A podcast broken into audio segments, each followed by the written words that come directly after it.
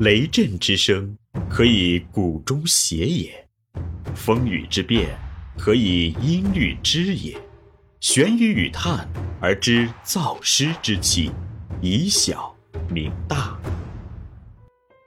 中国幼教事业发展的关键是园长，园长必须学管理、懂管理、会管理、善管理，中国的幼教才会有希望。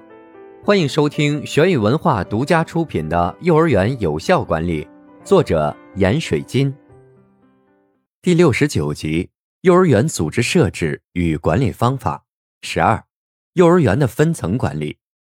二、分层管理的实施。分层管理是一种利用组织层次实行分权，充分调动组织及其成员管理积极性的方法。分层管理一般是指针对管理者管理幅度过大，从而调整管理幅度、提高管理效率的一种管理方法。管理幅度的调整是实施分层管理的重要基础，而分层管理的有效实施，则需要园所组织从以下几个方面开始工作：一、缩小管理幅度。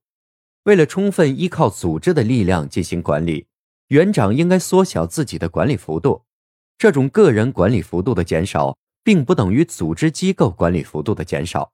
相反，缩小管理者个人的管理幅度，就减少了一些具体的管理矛盾，同时又充分发挥了全体管理人员的作用，从而使园长的管理意图通过组织、部门或管理人员贯彻下去。实际上是扩大了管理幅度。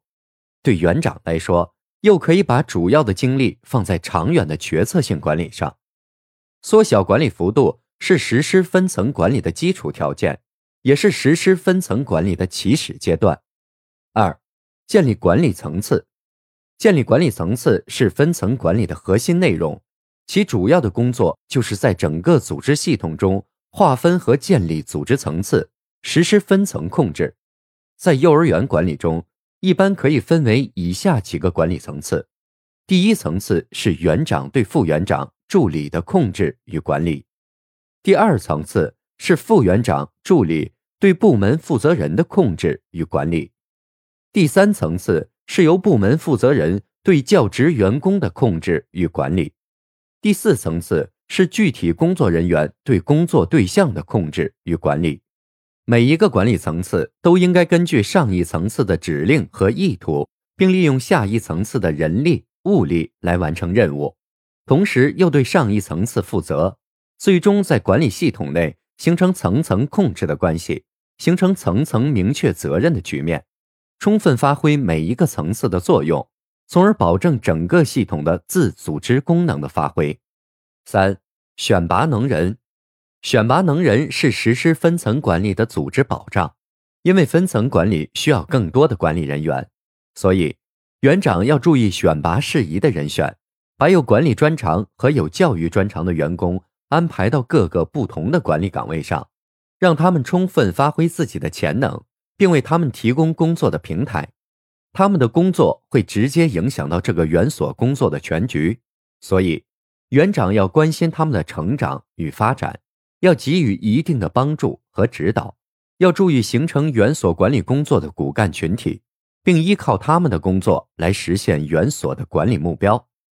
园长实施分层管理，并不是说园长就可以脱离园所管理的实际工作，高高在上发号施令，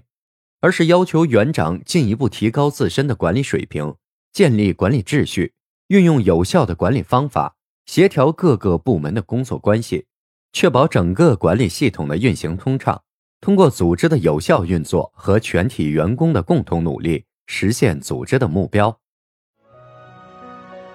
这里是玄宇文化幼儿园有效管理，感谢您的收听。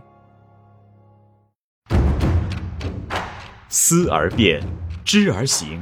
以小明大，可知天下。